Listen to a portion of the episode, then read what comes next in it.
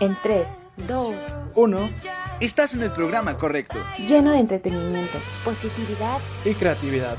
donde podrás conocer lo que no sabías de Grandes talentos que existen en diferentes medios. a través de entrevistas. rompiendo con esquemas cotidianos. Por eso y más somos Black Sheep PS. Comenzamos.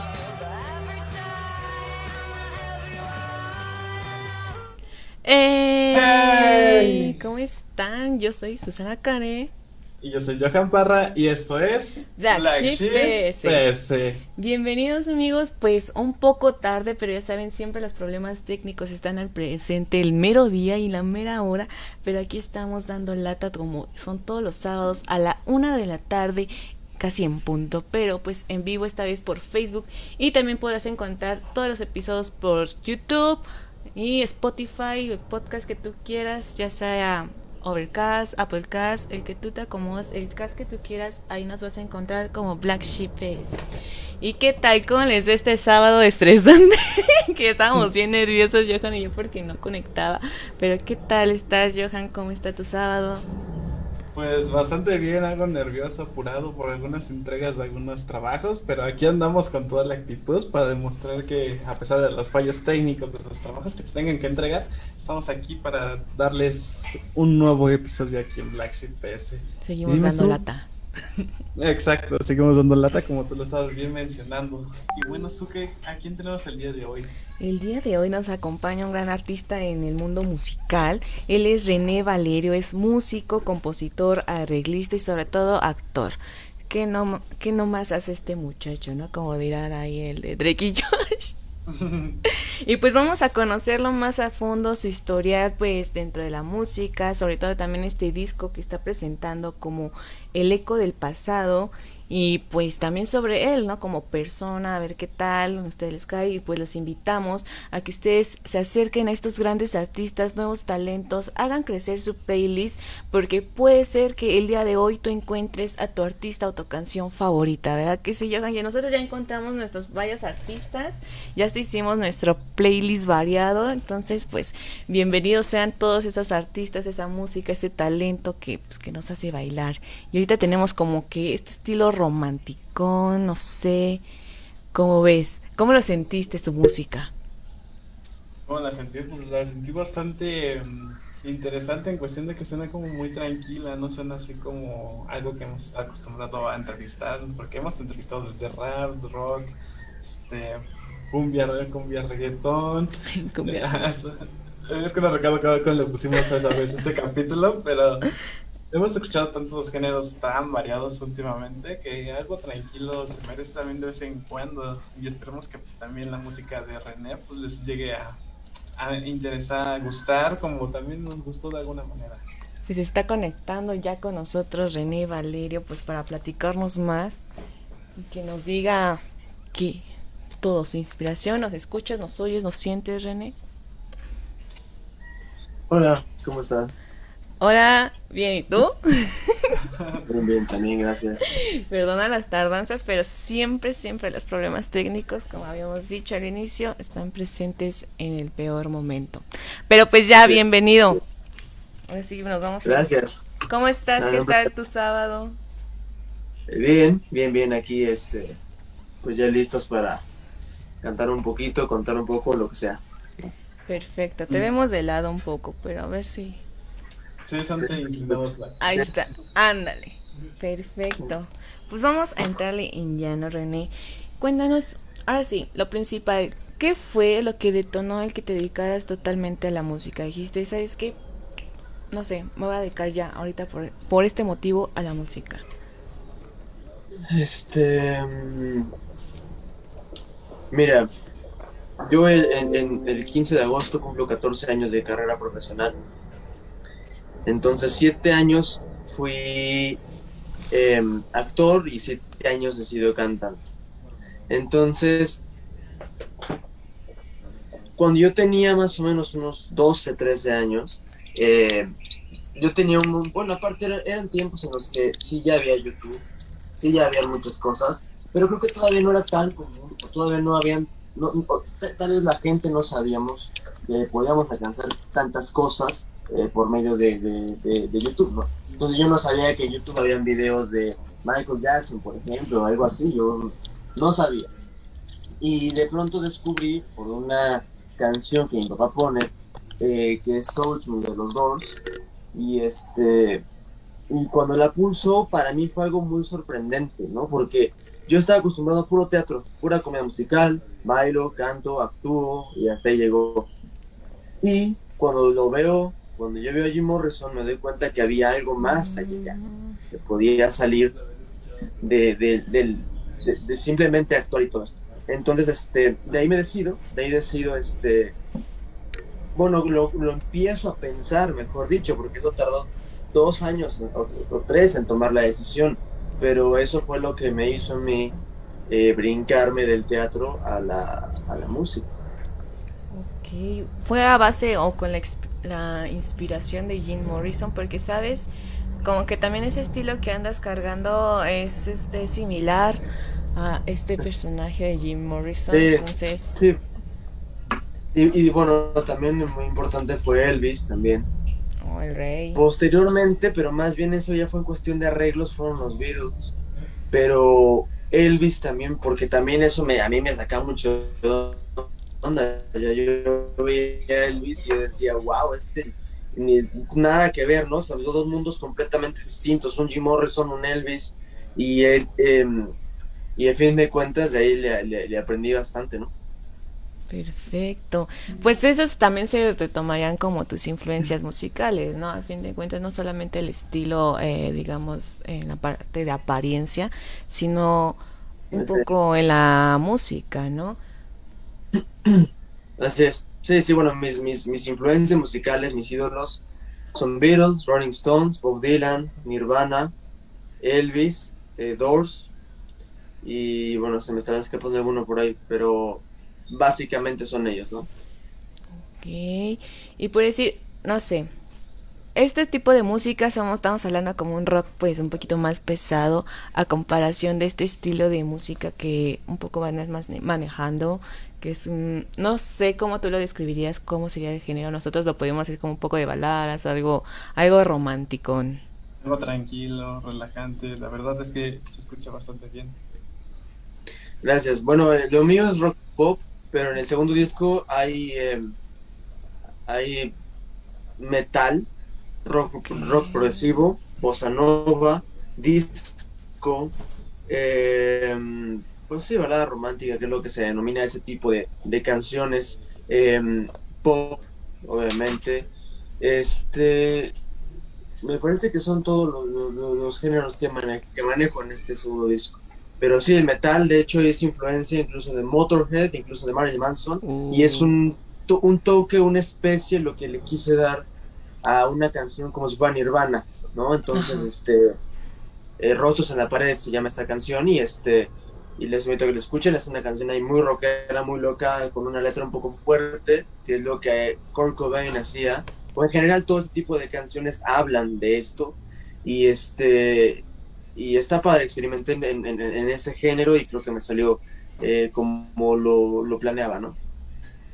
Claro, de hecho, este, eso de variar de géneros, no solamente pues enfocarte o enfrascarte en solo uno, pues te da como varias, no sé, posibilidades de experimentar y creo que eso de experimentar con la música, mucha gente creo que le suele dar miedo, no sé tú qué pienses en esto, porque ya uno se siente como a gusto, ¿no? De yo nada más hago pop y con esto ya y con eso sal. Pero eso de experimentar y atreverse a, ¿sabes qué? Ahorita no voy a hacer una balada, voy a hacer un metal, voy a hacer algo más duro, más fuerte. Entonces es como que y como que te saca un poco de lo normal, de lo cotidiano, pero al fin de cuentas yo siento que es bueno y es muy padre porque es parte de la innovación. Vaya, a veces el público o la gente ya saben que yo es exigente y dicen, ok, me gusta, pero ¿qué tal sonaría si haría esto? Y pues lo concedes, ¿no? O sea, si dicen, no, pues es multifacético, esa es la palabra, o sea, se puede adaptar a los diversos géneros y no es como que, o sea, si te gustan mucho también estos géneros o también eres como que, ¿sabes qué? Me, sí me gusta tocar eso, pero luego también escucho como otros géneros que nada que ver con con lo que toco, como no sé, un reggaetón, algo, algo urbano, algo, no sé, algo del norte. Mira, eh, de responder la primera pregunta, siento que sí muchos eh, ya se enfrascan con un estilo. Claro. Ahorita lo que está pegando es reggaetón y todo el mundo le está dando el reggaetón, hasta los que no cantaban reggaetón, ¿no? Este, entonces, no, no, no creo que sea por miedo, yo creo que simplemente es plan de mercadotecnia. Pero este, pero es bonito experimentar porque es como hablar de un tema, ¿no? Es como si nos pusiéramos a hablar ahorita únicamente de la música, y, pero tal vez sabes que podrías despreguntar, ay, podemos empezar a platicar algo de la comedia musical, algo de arte, de, de la película que vimos ayer, pero como que se enfrascan en un tema y cómo funciona, ahí se quedan, ¿no? Y eh, lo segundo, pues, no, sí, sí escucho siempre esa, esa música, la verdad. Tal vez lo que puedo llegar a escuchar o que pueda ser un poco extraño que, que, que digas, ¿por qué escuchas eso si no, no va de acuerdo contigo? Eh, de pronto escucho como música, a lo que le llaman música de elevador, que es este, como que el típico jazz que va como con ese sax. Pero lo que pasa es que yo, yo escucho canciones para yo de retomar información. O sea, yo eh, escucho una canción, escucho la instrumentación, escucho la letra y digo, ok, voy a agarrarlo porque quiero componer una canción que vaya a hablar de esto. Entonces, pues, eh, últimamente he estado escuchando como esas canciones, pero más bien como es informativas y eh, más bien, eh, tal vez de esto de que soy muy rockero o, de todo eso que te digo, últimamente estado escuchando canciones, unas, unas baladas de los 80s, 90s, mejor dicho, una, de una película. Y este, pero no, básicamente fíjate que no, no, no, no, no escucho nada fuera de lo común. A veces eh, sí llego a escuchar a Luis Miguel. este, de hecho se nota, hay una canción de un segundo disco que se llama la Mar, que sí está inspirada en una canción de, de, de Luis Miguel, porque me gusta. Yo antes era locutor de la radio pionera de Luis Miguel en el 2012-2013 y este, yo tenía mi, mi, mi transmisión. No, no como esta transmisión, mi, mi, bueno, eso, como sea, cuando, cuando, cuando tienes eso, y este, y, y bueno, yo, yo, lo- yo lo que es que tenía esto, el- y, yo hablaba por dos horas y te ponía casi a Luis Miguel, y como siempre me ha interesado mucho saber la historia de los artistas, pues les gustaba mucho que le contaba la historia de las canciones. Entonces, hasta la fecha, de repente escucho algunas de Luis Miguel, este, y pues ya, como por, por gusto únicamente, ¿no? Pero bueno, de ese gusto también se van emanando pues estas experiencias que vas agarrando, adquiriendo, por así decirlo, de lo que escuchas. Por ejemplo, lo del saxofón en, en la música jazz, dices que lo has agregado y se ve justamente, o bueno, se escucha más que nada justamente en tu canción de dos copas de vino, ¿no? Sí, bueno, Dos Copas de Vino es eh, una canción, de hecho, muy viejita. Y este. La compuse yo cuando tenía. Me, me pare- me- bueno, es que estoy medio confundido, pero creo que era a principios del 2019, me parece.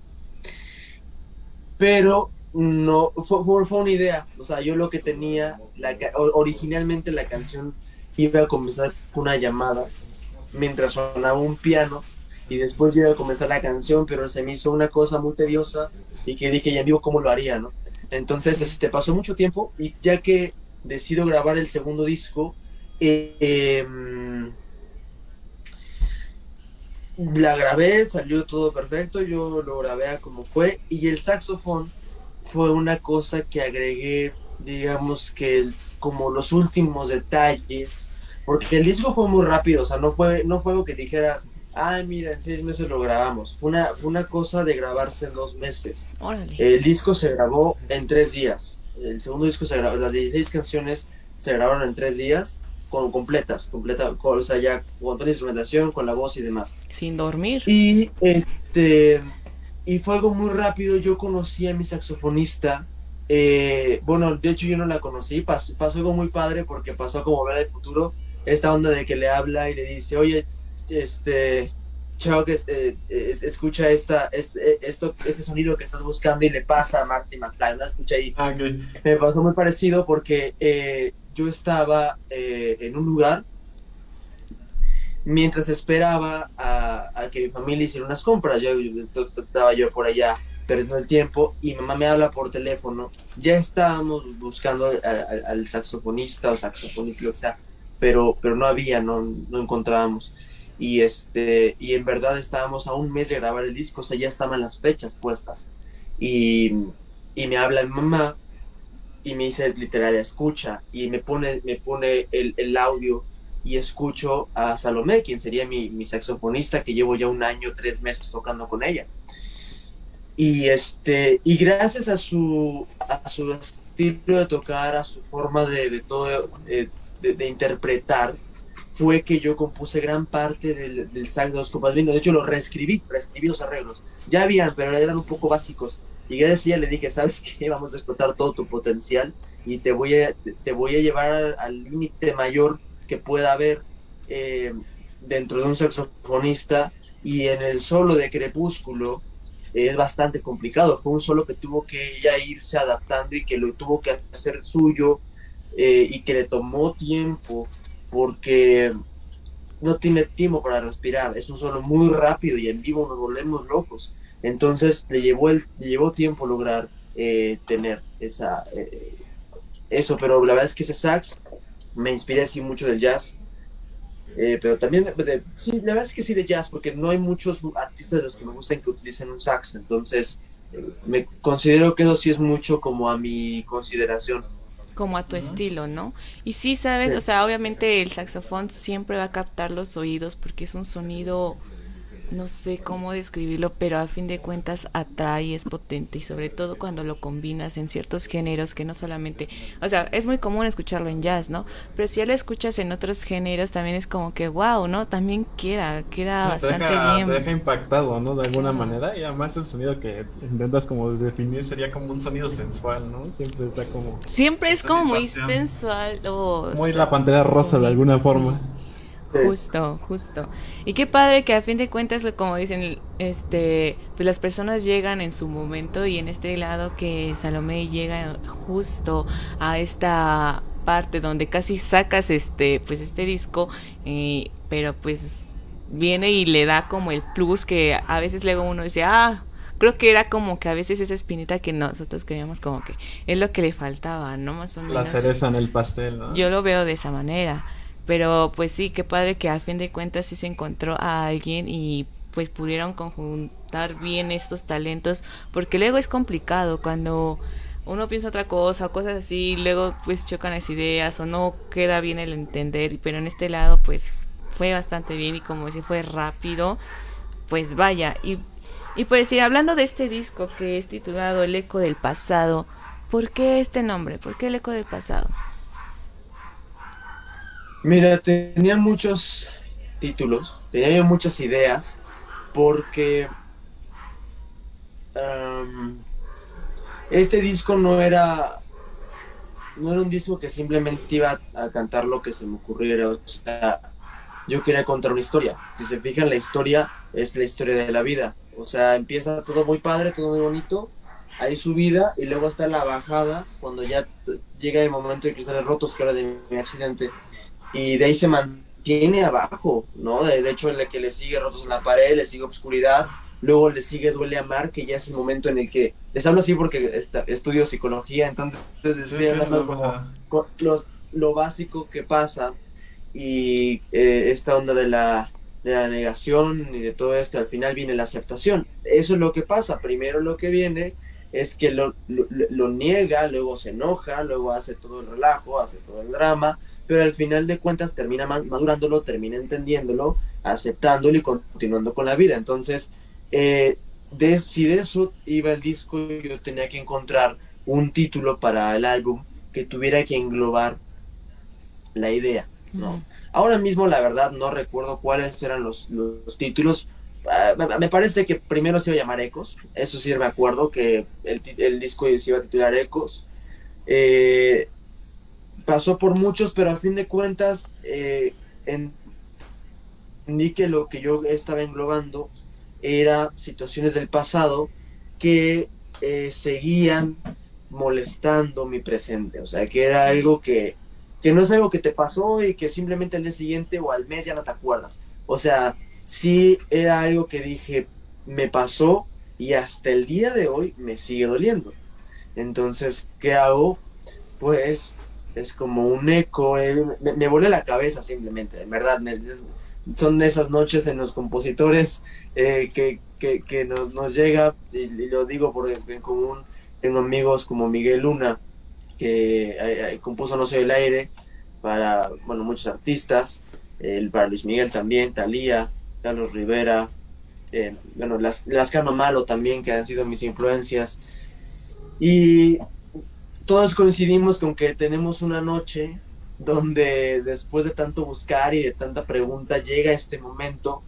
Y fue literalmente una noche en la que yo me, empecé a volar la cabeza y dije, es que es como un eco, porque si yo en mi pasado dije algo, puede seguir, puede repercutir, ¿no? En mi presente. Entonces empecé, y a fin de cuentas lo terminé titulando El eco del pasado. La portada del disco eh, es yo de frente, caminando únicamente hacia la cámara, o sea, la, la intención literalmente fue caminar a la cámara y lo que yo hice fue tomar fotos, tomar fotos, tomar fotos, tomar fotos de la caminata, porque era eso, era un- yo voy continuando, pero si fijan, la- los carros que están a mi lado están como un poco como, como por ahí de, o sea, como que van, no sabes si van rápido si van lento, unos parece que son estáticos, pero los de atrás parece que van corriendo. Y dije, porque así es la vida, o sea, literalmente nunca va a haber una constante. Y yo lo único que puedo hacer es ir caminando, ¿no? Entonces, este, pues bueno, así, así es a fin de cuentas como titulo el disco, ¿no? Y es que, es que está padre cómo planeas todo, o sea, todo lo tienes medido. Y es que eso es lo bueno, porque a fin de cuentas es como cuando exprimes una naranja y le sacas todo el jugo. Porque hasta que también te pones, ahora sí que la atención, tan solo, a tam- no solo en las canciones, ni en la creación de la música, sino también en la parte visual, en la Claro. parte de la imagen, en la que sí estás también retratando lo que es tu propósito, tu objetivo en el disco, que es este, bueno, yo lo vi como, como dices, o sea, sí van pasando como imágenes, o vas así, o pero es como una trascendencia, ¿no? Del pasado al presente, según yo. Ahora sí que es mi perspectiva, y así ya no lo entendí, ya me dices, pero así yo la veo. Y es que, vaya, eso de poner la atención y cuidar cada detalle, pues, se, ahora sí que sí se agradece, ¿no? Para todas las personas que, pues, escuchan todo tipo de música y están escuchando este disco. Siempre hay alguien que, que conecta. Tal vez no con todas las canciones, pero siempre hay unas canciones que sí conectan. Como habíamos dicho, la música siempre es el lenguaje universal. Y hay veces que pasamos situaciones que, tan potentes que a veces sientamos que la, una canción no se entiende. O decimos, por eso decimos, esta es mi canción. Es, es- es algo que esto es, esto es para mí. O sea, puede ser cualquier cosa. O sea, el artista la pudo haber hecho para lo que sea. Pero uno conecta y dice, este, esta, esta es mi canción. Este es ese momento que yo viví. Yo lo siento así, porque a veces también se transmiten las emociones así de este modo. Sí, bueno, de hecho, eh, en mi caso, yo compongo las canciones de tal manera en la que sí, pues yo obviamente yo te estoy contando una historia, Claro. pero también lo estoy haciendo de una manera en la que tú puedas decir eh, eso, me identifiqué, es que sí me gustó, es que resulta que lo que dijo me pasó a mí ayer, ¿no? En un principio con el primer disco querido diario, pues era lo que cualquier chavo como entre 13 y 17 años vivía en la, en la vida normal, ¿no? Que te enamoras de alguien y luego al rato resulta que ya no se hizo y entonces eh, algo más a, eso, eh, la única que destacaba dentro de todo este, ese mar fue una que se llama Luz de Vela, porque eso sí fue una canción ya incluso que alguien de 14 años cantando algo así, pues era un poco extraño, ¿no? Porque Luz de Vela es una canción ahí con un mood un poco como dos copas de vino y era un poema. Entonces, este, era un poema al que le puse el- música, eh, le puse una tonada y funcionó. Pero las canciones del eco del pasado, aparte de que a mí me gusta meter eh, secretos, me gusta meter algo oculto, no tan oculto a veces, pero a veces sí lo hago muy para que no lo encuentren. Y el chiste es que algún día alguien me diga, oye, lo descifré. Y yo le diga, wow, Mm. por fin, ¿no? Eh, eh, mis videoclips también son, son así.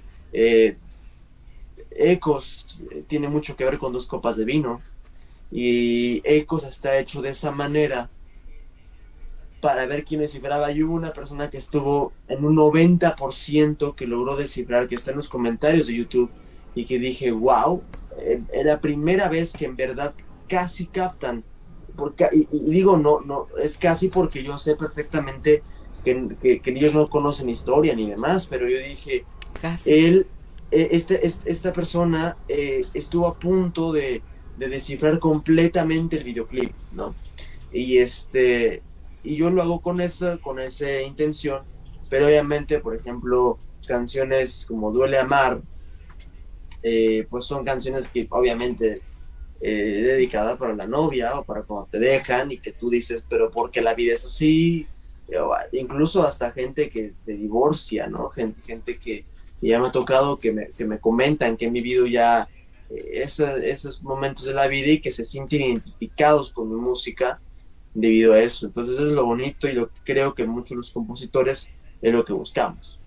Claro, y su- Mm. esos momentos son los de mayor inspiración con lo que hemos visto también con Como grandes los de ma- mayor impacto, ¿no? O sea, siempre un romance va siempre a afectar como esa, esa, esa esencia del sentimiento, ¿no? Como que siempre surge de alguna manera. Pero algo que quisiera también me sale la duda es saber un poquito También sobre tu etapa actoral, digo, sé que pues es- estuviste en teatro y también en algunos programas me parece, quisiera saber Ujú. cómo fue esa, esa etapa de tu vida, esa experiencia. Bueno, mira, yo hice tres cortometrajes, eh, dos comerciales, alrededor de unas 15, 17 obras de teatro. Eh, fui locutor, fui reportero, fui conductor en, en- en Canal 22. Y este, bueno, hice muchas cosas que ya no me acuerdo ahorita, pero eh, entre lo que, lo que yo era de ser actor, lo que lo que yo sabía era jazz, tap, que es lo, lo básico que tienes que, que saber, o ba- ballet también, que tienes que saber bailar en una comedia musical. Este, yo actuaba, cantaba, bailaba, y pues bueno, ahí fu- fue una cosa muy, muy bonita. La verdad es que yo tuve una... Yo comencé originalmente de mis siete mis nueve años, eh, yo me dedicaba a imitar a Michael Jackson. Entonces yo estuve en un montón de eventos eh, como imitador de Michael y a mí nadie me enseñó a bailar, ¿no? O sea, yo te digo, era ahí, Nací, ahí sí en esos nací. tiempos, en esos tiempos no existía YouTube, ahí sí. Entonces, este, lo que había era, era este programa de televisión que no existe, este, bueno, creo que sí existe, MTV. Y entonces hubo, hubo un, un, un programa especial dedicado el día que Michael, bueno, un día después de que el día que Michael muere. Yo así fue como lo conocía a él, ¿no? Eh, yo nada más conocía a Elvis, conocía este, a Frankie Valli, conocía, bueno, a muchos de esos tiempos, porque era la música que mi abuelito ponía. Entonces, cuando sale Michael Jackson, eh, yo lo veo y dije, pues eso, eh, eh, eso qué es, ese quién es, y este, y lo descubrí un día después de que se murió, ¿no? Pero lo escucho con Smooth Criminal, que fue una canción eh, que me- a mí me pegó mucho, y después de ahí continuó con Billie Jean, con un concierto en vivo de no me acuerdo dónde, y yo empecé por inercia a bailar, o sea, imitar lo que estaba viendo. Luego mi papá me consiguió conciertos de Michael y yo los, los, los, los- lo imitaba, o sea, lo, lo, lo hacía ah, viéndolo hasta que me lo llegué a aprender. Y Billie Jean era el acto como, eh, Estrella. como, sí, como estrella que yo hacía en, en vivo, porque esa era, esa era mi parte, era la parte donde yo bailaba más.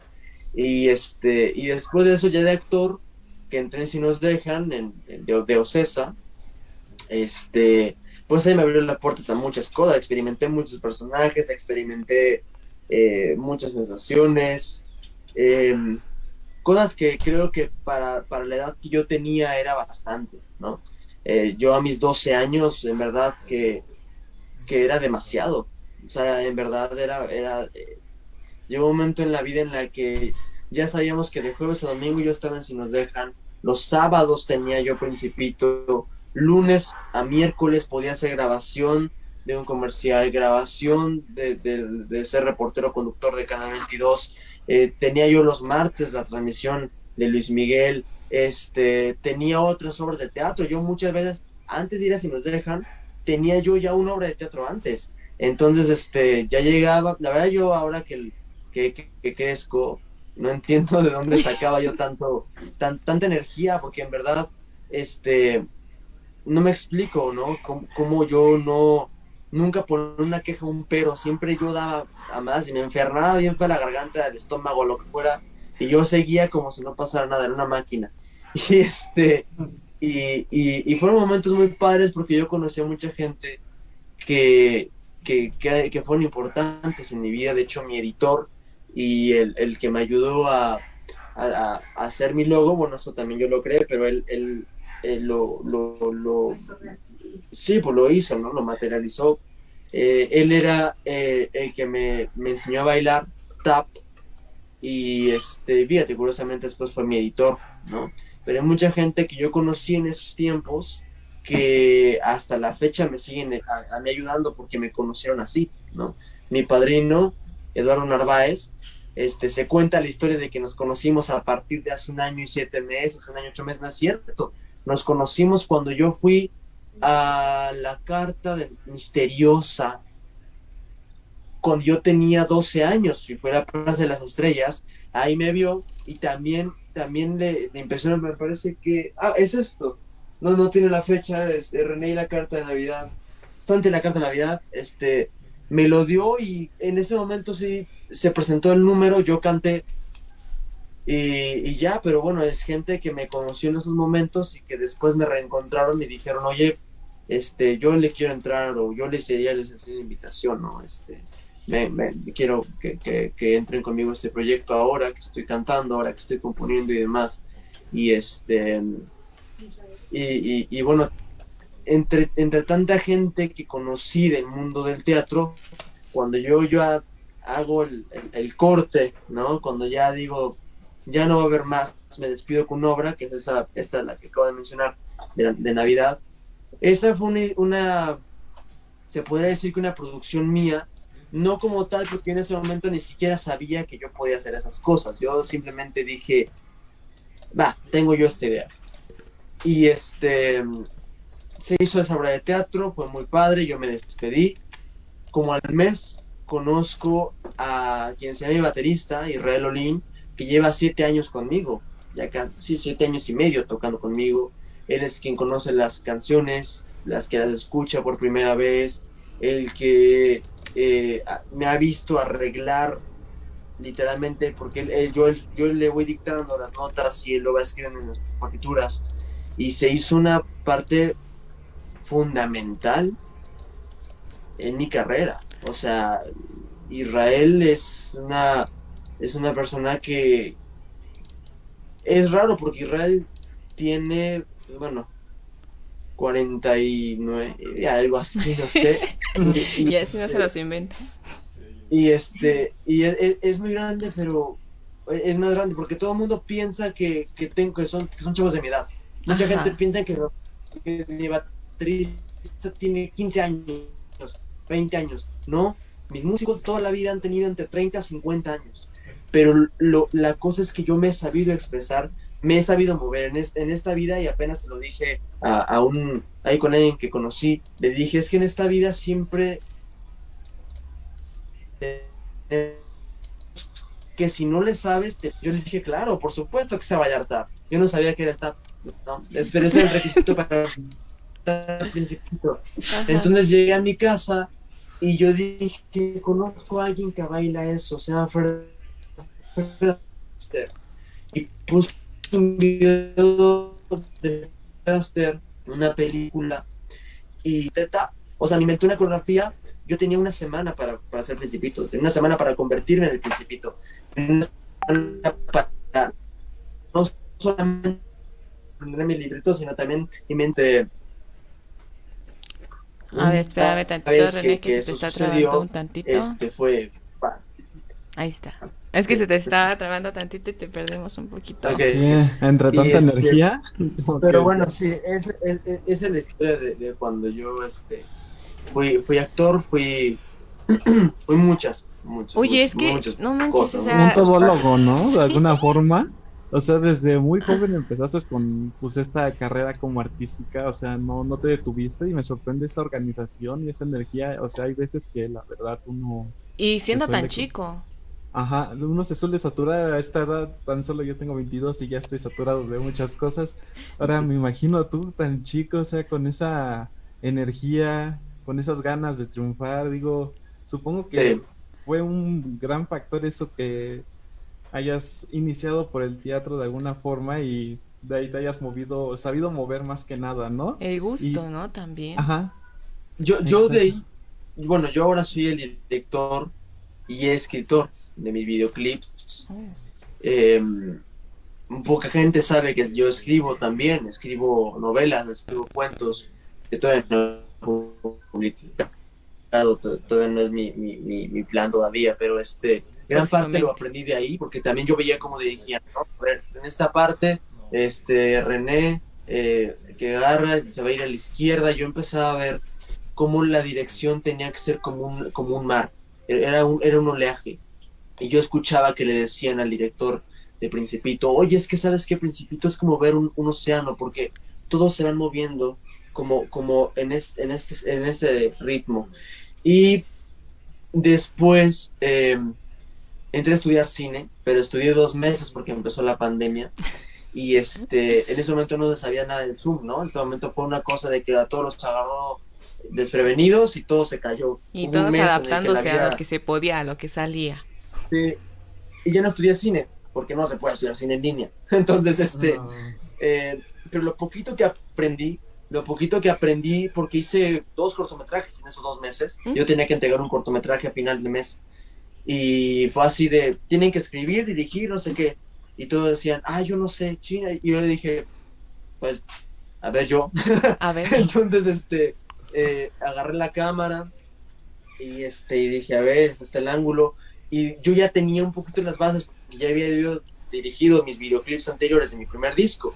Entonces, cuando empezó, yo hice un par de cosas y eso también me ayudó a mí a que el día de hoy dirigí el documental La historia debajo del sombrero, que narra el segundo disco, la grabación, las historias y grabo ecos y también dos copas de vino, pero ya con esta nueva conciencia también, ¿no? Entonces, este, al la menos fue es- poco tiempo, pero sí hubo conocimientos, ¿no? Sí hubo al menos algo trabajado. Sí, sí, fue, fue padre, fue padre, la verdad. Oye, es que está Mm. padre eso porque al fin de cuentas, o sea, te empapas de todas las artes. Al fin de cuentas, el punto aquí es el arte. Ya sea arte escrito, ya sea arte audiovisual, ya sea en teatro, ya sea bailando, o sea, ya sea cantando, como que vas este viviendo todas estas categorías, diversas partes del arte y eso está padre porque al fin de cuentas se ve que totalmente, o sea, lo tuyo, lo tuyo es lo que tú quieras, pero en el mundo del arte y qué padre que experimentes varias cosas.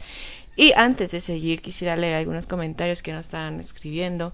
Eh, están con Mm. nosotros eh, Araceli Hernández, eh, Maru Santos, nos dice saludos desde New York, a René Valerio, saludos.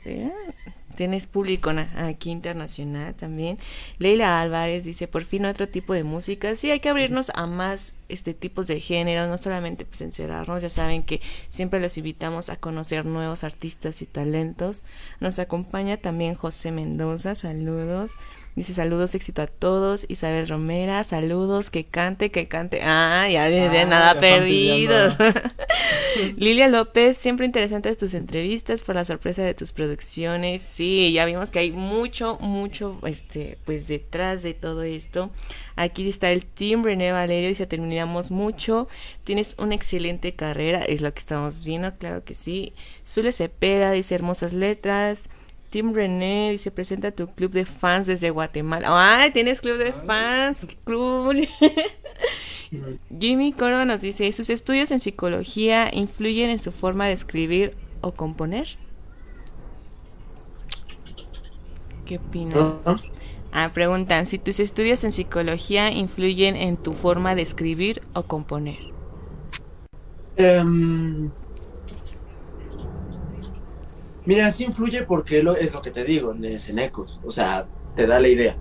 Pero eh, sí, no, porque me dejo llevar, o sea, yo sí, de- de- dejo que mi corazón o, o que el instrumento me ayude a contar lo que quiero, ¿no? O sea, sí, obviamente tengo yo que tener la idea primero, plantearla, todo esto, pero influye en el aspecto en el que pues obviamente tienes más conocimiento sobre el tema. Tal vez ya no es ya no es como algo que tú digas, ay, quiero hablar de esto, pero no, no, no, no sé, no sé, no. Entonces, este, eh, Cristales Rotos me ayudó porque eh, eh, esa canción que habla de mi accidente, este, pues me ayudó en el aspecto de la psicología, yo de decir, a ver, ¿cómo puedo poner a alguien que está muy deprimido?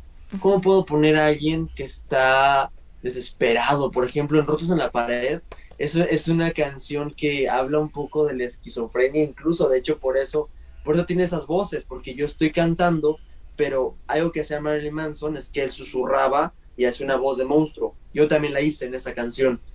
Y este, pero estoy haciendo una alusión un poquito a lo que es la esquizofrenia. Entonces, pues obviamente me ayuda a conocer el tema y yo de ahí obviamente decir, a ver, ahora ya con mis palabras y con mi rollo, ¿cómo lo voy a decir? Entonces sí te ayuda porque te ayuda en el aspecto de la, de la, este, del conocimiento mental, psicológico y todo esto que hay, ¿no?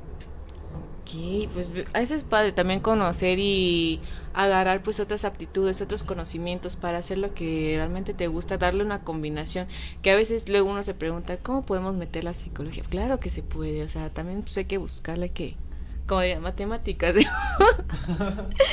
también el puerto manda saludos, Vanessa Luna, que se cante en algún lugar del mundo, mi favorita, escuchen Alberto Luna, escuchen el disco completo, muy buena música. Saludos por parte de Sadi. Nicolás Luna también dice, me encantan los arreglos que le hiciste a las dos copas de vino, ya quiero ver el video que estábamos hablando sobre el sax. Ok, todos están esperando el nuevo video. Judith Montaño Rodríguez dice éxito en tu nuevo video. René desde Monterrey, Nuevo León. Ah, gracias. Lilia López dice tu baterista es muy bueno. Ok.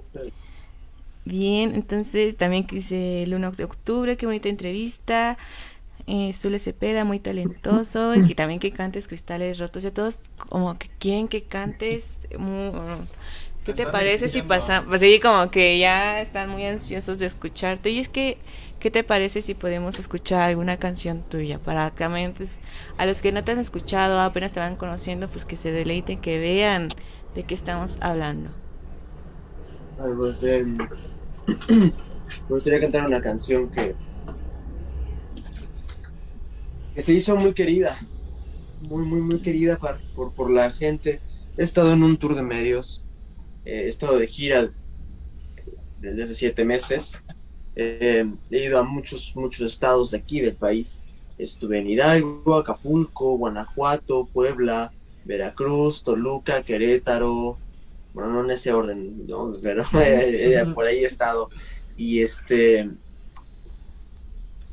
Y, y bueno, eh, yo siempre quería tocar dos copas de vino, pero el problema es que no suena nada bonito si no tienes sax, escucha todo esto. Bueno, sobre todo yo que soy el compositor, cuando, cuando tienes un, tu, tu proyecto y lo, lo, lo enseñas y, y, y, pues dices, ay, es que así no es porque yo la conozco, se siente raro, ¿no? Sí, Pero este, cuadra. empecé a cantar esta canción y curiosamente esta canción ya se hizo para abrir mis conciertos porque en verdad se hizo muy querida la canción. Es una canción que yo le escribí a una chica con la que hice un cover, que es el cover de Shallow. Ella se llama Lisa. Este, este es este para, para mi editora, para, para, mi community manager. Este es un clip más porque te, tengo, tenemos un video dedicado a cuántas veces he contado la historia de Lisa. Pero Lisa es, es, es, de, es de Rusia. Eh, Lisa es, es considerada la, la, eh, la, la, cantante de ópera juvenil, la mejor cantante de ópera juvenil de toda Rusia. Y este esta es una es una artista que yo no conozco a nadie así. Eh, no, no, nunca eh, había visto a alguien tan preparada y aparte que sea buena. O sea, porque eh, tiene, tiene un gran talento y tiene una voz que nunca he escuchado a alguien así. Y aparte que, que es muy joven, ella tiene 19 años, oh. sí, 19 años. Y este, ha hecho un montón de cosas para tener 19 años. Entonces vean, aparte de ese video, si lo quieren ver, se llama Shallow. Aparte de todos los videos que están en mi canal de YouTube, pues también se los invito. Y bueno, pues esta canción se llama En algún lugar del mundo, se la compuse, ya que llevo cinco años de conocerla, la, se la compuse a finales de 2018, así que espero les guste.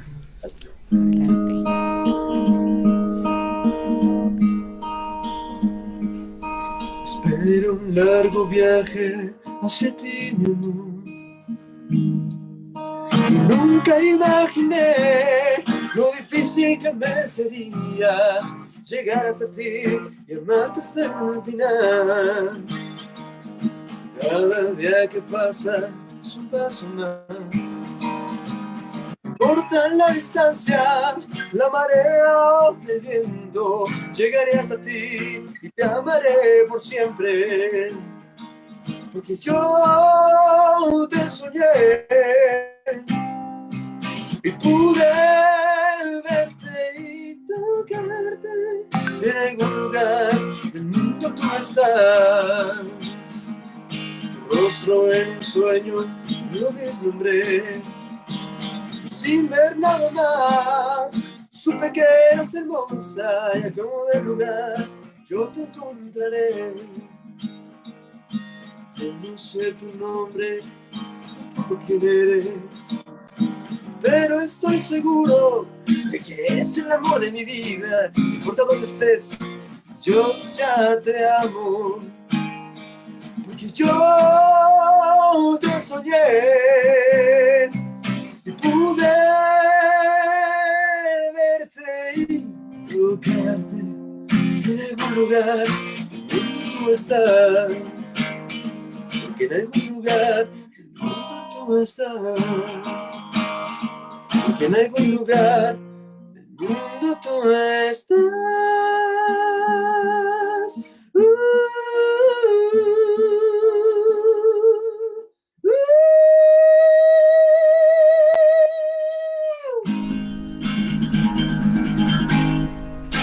¡Ay, excelente! excelente. Ahí está, estaba prendiendo mi cámara. Wow, estuvo, estuvo increíble. Creo que ya todos hasta se quedaron como que. ¿Qué está pasando? ¿Qué está pasando? ¿Cómo se, llama esta canción? talento, ¿no? Ajá, ¿cómo se llama esta canción? Porque para. Eh, esta canción se llama En algún lugar del mundo y es la segunda de, de mi disco El Eco del Pasado. Ok, justo la que estaban pidiendo al principio, pues ahí está, si se les concedió y escucharon pues esta música con el estilo de René Valerio a lo que va, cómo son sus tonos, pues para que también pues se acercan a conocer este nuevo disco, el, E- el eco del pasado.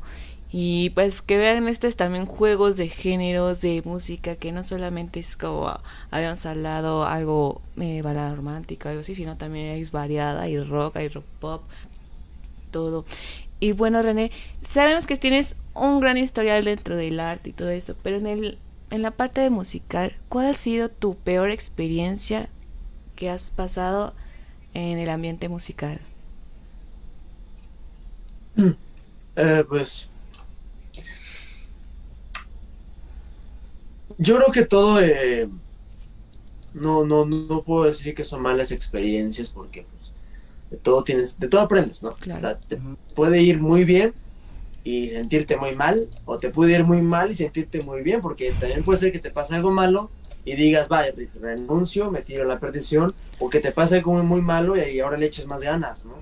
Este, pero bueno, hay, hay un par de anécdotas de, yo creo que tal vez de lo, lo- lo típico, que quizás algo no salga como tú pensabas, o, o que tú planeaste algo eh, y resulta que hubo algo de por medio, que las, las personas ahí como que no se pusieron bien de acuerdo y termina siendo un desastre, ¿no? Pero este, pero An- Ana, es- ¿sabes qué? Eh, realmente eh, todo esto comenzó hace un año, ocho meses, ya.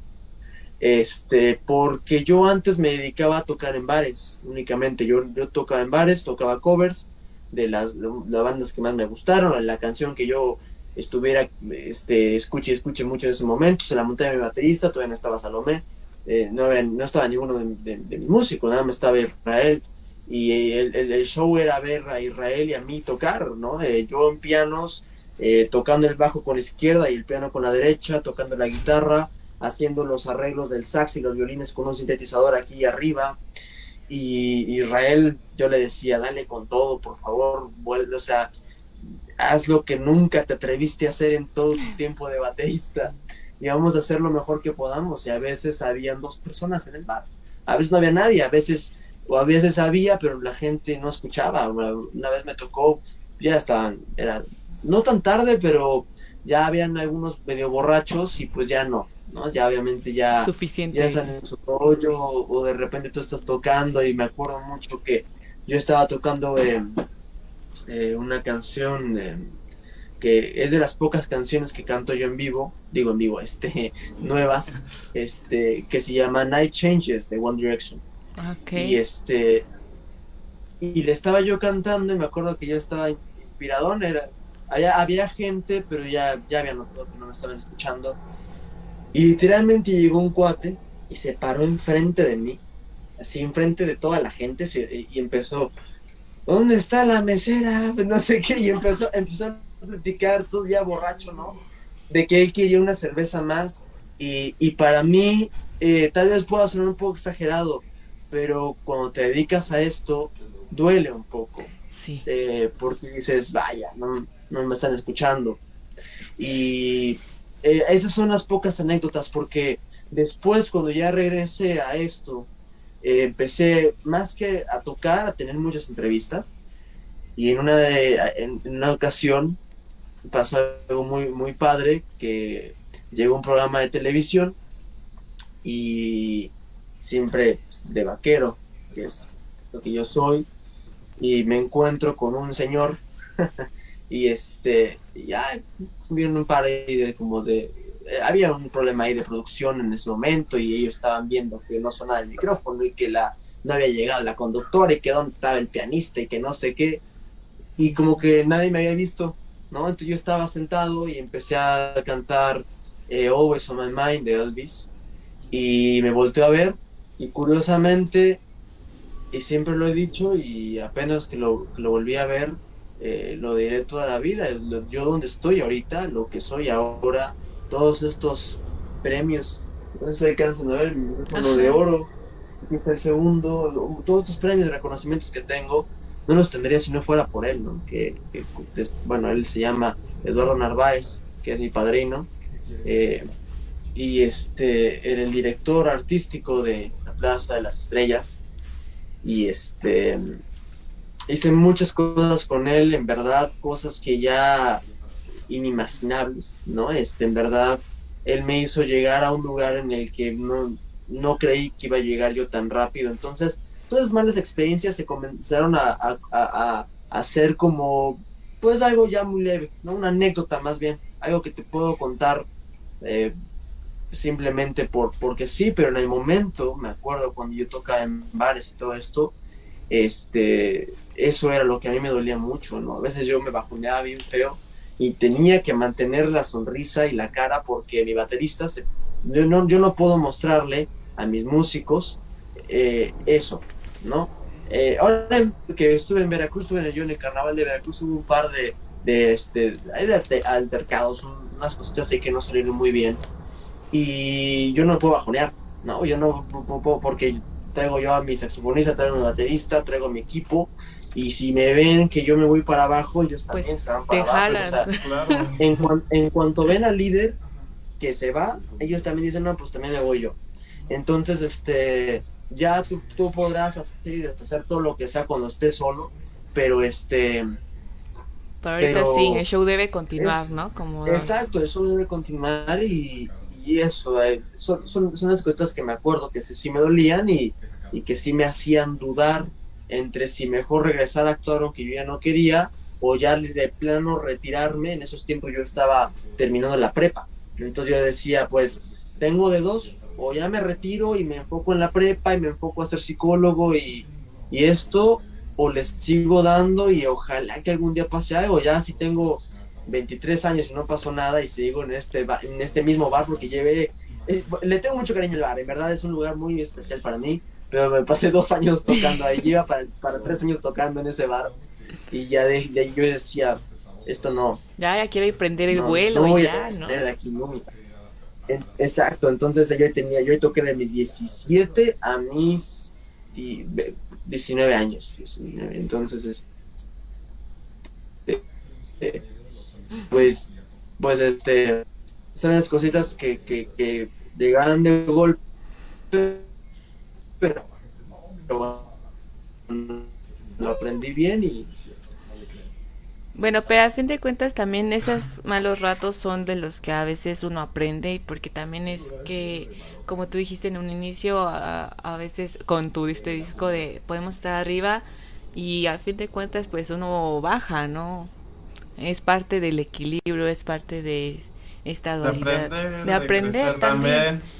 Y pues eh, ahora sí que como hay buenos ratos, también hay muy buenos ratos. ¿Cuál sería para ti tu mejor experiencia?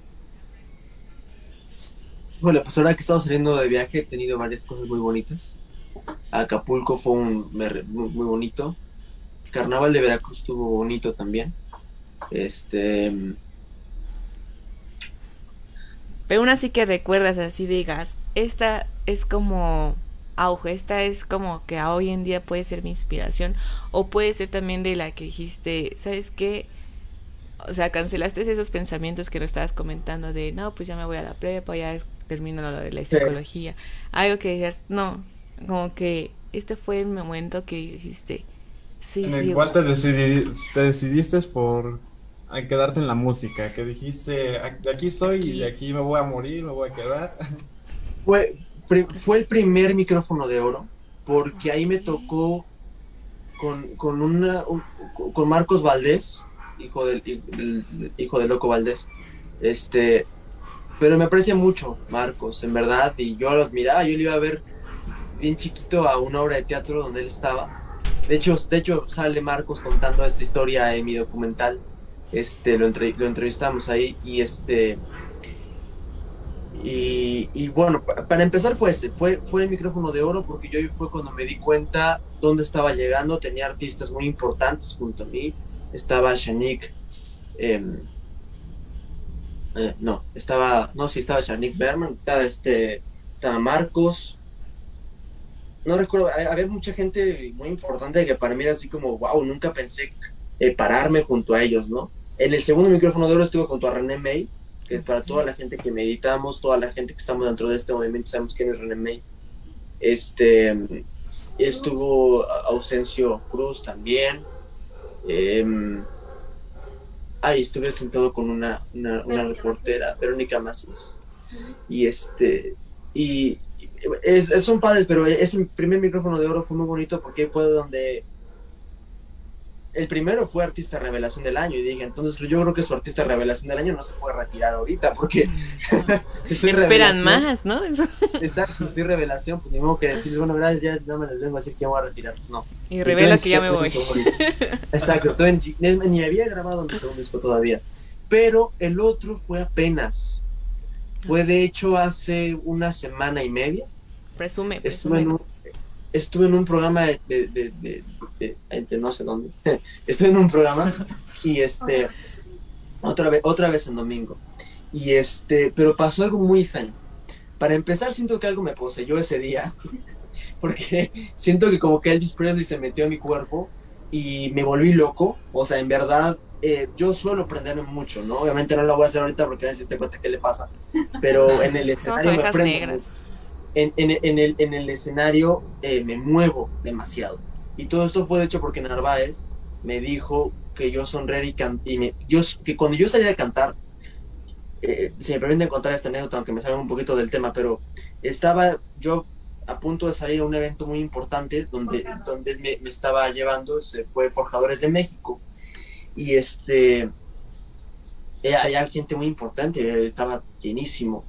Y yo antes pues, cantaba ahí medio como medio deprimido, ¿no? Salía a cantar así como de... Y no me movía ni nada, nada más así. Y entonces como que Narváez ya, ya había notado esto y ya me iba a subir, yo tenía mi guitarra puesta y me toma del hombro y me dice, René, ¿te gusta hacer esto? Le dije, me encanta, es lo único por lo que me mantengo, ¿no? Y me dice, entonces sonríe y muévete. Y entonces ese día yo empecé poquito y empecé a ver la reacción de la gente, cómo era cuando movía la pierna. Ahora ya es todo un show completamente comparado de eso, pero es lo que voy, porque en esta ocasión como que rompí el límite, rompí la barrera de, de, de- de la pena, la vergüenza que puede llegar a tener un artista. Y aparte pasó algo muy curioso porque tengo un nuevo arreglo que lo van a conocer en, en el videoclip porque sí sabe utilizar la canción original que, se, que está en el, en- en el disco de Dos Copas de Vino, pero creé incidentales para, para, el, para el video. Entonces, este, el- el- la canción ya comienza completamente distinta y me, me- la gente empezó a aplaudir, ¿no? Como por inercia, o sea, yo creo que no sabían ni por qué estaban aplaudiendo, de repente estaban sentados. Eh, era una- era- para empezar, esto era una grabación de un programa, o sea, no ten- la gente no tenía que hacer nada, o sea, entonces había gente más bien esperando su turno a grabar. Yo estaba grabando en ese momento, estaba mi padrino y este estaba el, señor Aramis, este, que es y Jackie, Jackie Goldsmith, que son también mi amiga, que, es el, que son ahí, el- bueno, él, él, Aramis, es el dueño de, de, de- Salón Las Tertulias, que es donde yo estaba, donde grabé, de hecho, ahí también mi, mi videoclip, que de hecho me van a ver bailar, es una cosa que no he dicho mucho, pero me van a ver bailar en mi videoclip de dos copas de vino, que voy, voy a volver a bailar después de ocho años. Y este, y bueno, resulta que se, de repente empieza la canción, empezaron a escuchar, escucharon el sax, y a mitad de la canción, no, o sea, no tenían por qué aplaudir, empezaron a aplaudir y se generó una euforia en el momento en el que este- empezaron a gritar, y, y, y mi cara en ese momento fue así como de, ¿Qué pasa? ¿Qué pasa? De hecho, de, de hecho, me acuerdo que volteé a ver mi baterista y dije, no, él no está haciendo nada. Volteé a ver a, a Salomé y, y Salomé me hace como un, como también un, ¿qué, qué onda, no? Ujú. Y, y, y volteo a ver a señora Miss y a Jacqueline Goldsmith y, y ellos también estaban viendo el público como, o sea, bueno. e- ¿Todo bien sí en casa? de- e- ella sí estaba dentro de la euforia, pero él- el señor sí estaba un poco como de, ¿qué sucede? Yo me volteé a ver hasta de, oye, que me, me habré encuerado sin querer, o qué me habrá pasado, ¿no? Se me caen los pantalones, algo pasó, eh, no, no, no, no encontré explicación, lo, lo que, lo que me parece que lo que pasó es que se creó una magia en el momento, y eso es lo que, ya andaba yo ahí medio pasando unos momentos, pero eso fue lo que me dijo, mira, no importa qué vaya a pasar, pero tengo que seguir cantando hasta que ya no pueda más. Tengo que seguir cantando hasta que mi corazón se detenga y me diga que ya no, ya es demasiado grande para seguir latiendo, pero entendí que tenía que seguir y fue ese momento en el que yo lo considero más, que sé que es muy reciente, pero fue un momento que, que, que creo que será difícil. El Eh, conectar, ¿no? Con el sí. público más que nada, este, yo, yo lo veo desde el lado de que cuando alguien, o bueno, un artista que se presenta, suele como tener esa, ese ánimo, esas ganas de querer estar ahí, suele contagiar a todos, ajá, a todos, a todo el público, y aquí lo ves reflejado tú en este, en este show, en este espectáculo que diste, que pues diste todo de ti, te dices que hasta te sobrepasaste y dices, no, pues Sí. pues no sé qué pasó, no sé en qué momento todos se pusieron locos por mí, dijiste. Pero el punto es que sí, siento que son siempre esos ánimos que uno debe llevar al escenario, que es el momento en el que no solamente el artista se siente especial, ¿no? Sino también el espectador. Sí, Claro, ya es una experiencia que como dices, tal vez ahorita es, ha tomado el top número uno. Y puedes decir, René, ya hablamos más sobre... Esta pregunta se te va a hacer un poco extraña, pero más o menos vas a captarle, yo sé por qué. Sabes, la música a veces no la... con- o sea, la escuchamos con, obviamente, los oídos, pero también con otros sentidos. Y también con otros, pues, sabores, no sé, tú, ¿qué dirías? ¿A qué sabe la música de René Valerio? mi música, Ajá, ¿qué sabe y de qué color la definirías? pues yo creo que yo, yo lo veo como un como un, un, em, un universo lleno de, de planetas distintos que, que traen colores, como dices, ¿no? Colores, sabores, este, y, y que mientras más le vas dando, más vas encontrando, ¿no? Vas a encontrarte unos chiquitos, unos muy grandotes, unos con volcanes, otros muy bonitos. Eh, mi música yo creo que es, es algo así, es, es un es, es un universo donde yo intento dejar una parte de mi de mi ser, de lo que pienso, también es como un un rollo de desahogarme, ¿no? Un rollo de, de, de, de, de sacar esto que, que, puedo traer trabado hace mucho tiempo. Y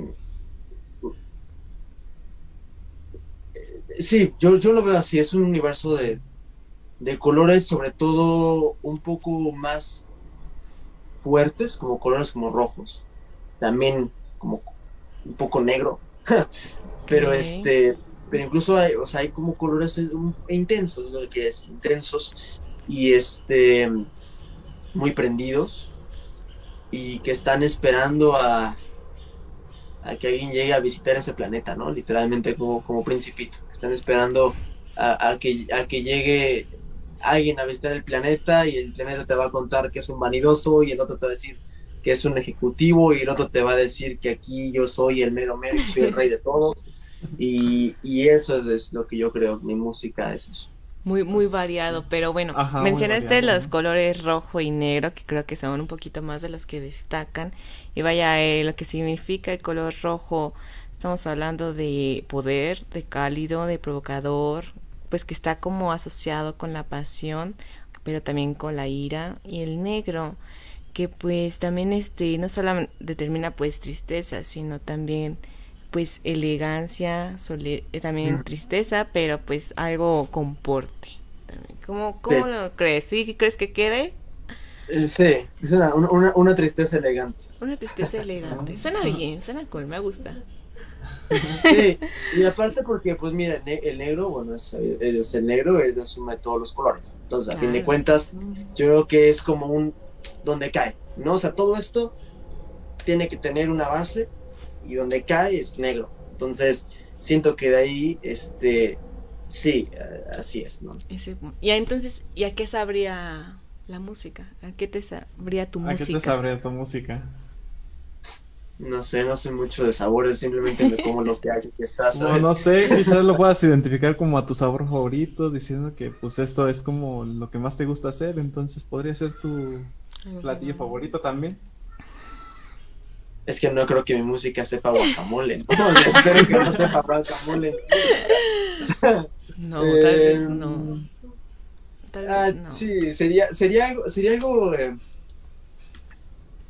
sería algo dulce, algo que pudieras comer que no te enferma, ¿sabes? O sea, como esas comidas que sabes que te puedes, que puedes comer y que lo vas a disfrutar mucho y hasta que te hace bien, ¿no? O sea, como, como esas, esas botanitas, yo creo que, que, de pronto ahí traes. No te, no te sabría decir qué, ¿no? Pero algo. Ajá, sería. como, pero tiene la clave dulce, ¿no? Ajá. No. Dulce, puede ser tal vez un agridulce, pero no, dulce. Sí. Ok, Tal vez pudiste pensar que es una pregunta como un poco fumada, pero la verdad es, a veces luego vemos las cosas y con otros sentidos y qué bien, ¿no? A veces para ver que cómo sabrá lo dulce, ¿no? Cómo se escuchará lo dulce. Sí, ella... sí, sí, y bueno, pues René, estamos llegando a lo final. No sé, se me pasa el tiempo súper rapidísimo. Cuéntanos qué se viene, los vide qué videoclips se viene, presentaciones, música, todo, así que. Cuéntanos. Bueno, pues voy a estar el 19 de agosto, que eh, es mi cumpleaños, es uh. otro, otro otro cumpleaños más donde me la paso trabajando. Este, el 19 de agosto a las, a las eh, 8 y media eh, voy a estar en, en, Twister Bar. Está en Calzada de los Leones, allá por en, en las Águilas. Okay. Este, eh, bueno, ahí yo, te, yo dejo obviamente la dirección siempre todo esto en, en, en, en, mis historias, en la publicación y todo esto, y les voy a ir informando obviamente cuando se acerque más la fecha, que de hecho ya es dentro de dos semanas, y este, que, que este, ese día va, va, va, a estar padre porque se va a estrenar el videoclip de Dos Copas de Vino Crepúsculo, incluso eh, va a estar la modelo del, del videoclip este, en ese momento también, y también voy a dar un pequeño concierto eh, con mis músicos, voy a tocar unas canciones en vivo, y este va, van a ver como que varias sorpresas, aparte que va a ser una presentación a prensa, una conferencia a prensa, uh -huh. y voy a contarles en ese momento de cómo, de cómo eh, cómo lo dirigí, cómo se me ocurrió, cómo lo grabé, la historia ya mucho más detallada de lo que es Dos Copas Vino, que en verdad es una historia bastante, este, em, larga, ¿no? Es una historia que podría llevarnos bastante tiempo de aquí que me tardó en, en hablar de, de, de, esto, pero quiero agradecer a BIM Comunicación. Eh, que, eh, ahí pueden encontrar, de hecho, también información con ellos, que es la agencia. Eh, y pues por, por, quiero agradecerles por, por invitar a, a, todas estas personas, por las redes, por la organización y están encargando de todo esto del showcase también que va a haber. Entonces les agradezco. Eh, estamos empezando eh, con, esto, así que eh, esperemos que se ponga muy padre, ¿no? Okay. Oye, también nos preguntan por aquí si, vendrá, si vendrás ahora. Si vas a ir a Monterrey, si habrá algún evento por ahí en el alrededor o lo que queda del año. Sí, sí aún no sé cuándo, pero eh, lo que pasa es que la gira la corté un poquito, pero me quedan dos, me quedan dos lugares. Nada más que no sé cuándo voy a ir todavía. Estoy, estoy esperando eh, a ver, pero de hecho sí voy a ir a Monterrey. Tal vez con Monterrey vaya yo a cerrar ya la, eh, la gira, pero este, no sé cuándo, pero sí voy a ir a Monterrey y, este, y a Guadalajara también. Ok, ahora sí que ya están. Cualquier cosa, también estén atentos a las redes sociales de René Valerio. ¿Nos puedes recordar tus redes para que pues todos sepan por dónde y en dónde? Estoy como René Valerio eh, guion bajo en Twitter e Instagram, René Valerio Music en Facebook, eh, René Valerio en YouTube. Eh, mis discos, mis sencillos están en todas las plataformas digitales. Querido Diario, primer disco, el eco del pasado, el segundo. Los invito a que vean mis videos en YouTube, el, el documental, historia debajo del sombrero, este videoclip Ecos, que es lo más reciente que, hay. Bueno, ahorita estoy subiendo mis presentaciones que he tenido en este en, todos los, los Televisa los que he ido eh, donde he estado en, cada ahorita me parece que llevo ahorita en, está, está Puebla, está Acapulco, está Veracruz, todavía falta subir todos lo, lo, los demás, este, pero lo voy a, lo, también voy a subir todo lo que estuve haciendo por allá, eh, ahí mismo en YouTube. Entonces, este, pues nada, los invito todos a, a que vean todo esto que voy a estar subiendo. Ahora sí que no hay falla, ustedes los pueden encontrar. René Valer en todos los lados, así que ya saben, YouTube, a, a, a plataformas pues de música, Apple Cast, los cast que ustedes quieren. También está uh, Instagram, Twitter. Y una pregunta que justo creo que acaba de llegar rápido, que estaban preguntando. Creo que no se querían ir sin haber dicho eso. ¿Qué, representa tu sombrero? Si representa algo. Mm, mira, soy un vaquero y me fui vistiendo conforme pasaron los, los, los años. Eh, el primero fueron las botas, que eso yo lo elegí cuando tenía dos años de edad, es una larga historia. Pero eh, primero son las botas, luego fue levilla, luego fueron los pantalones vaqueros, eh, y me faltaba mi sombrero, ¿no? Entonces, este el sombrero lo que simboliza es, sí es porte, obviamente, sí es obviamente...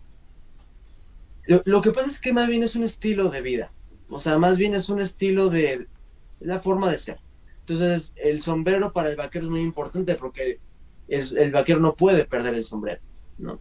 Entonces, este, si te fijas viéndolo filosóficamente, es como no perder la cabeza, o sea, no perder algo que, una protección o algo que, te, que, que, que está poniéndote ahí. Entonces, no lo puedes perder. Es como si tú pierdes la cabeza, pues ya valió, ¿sabes?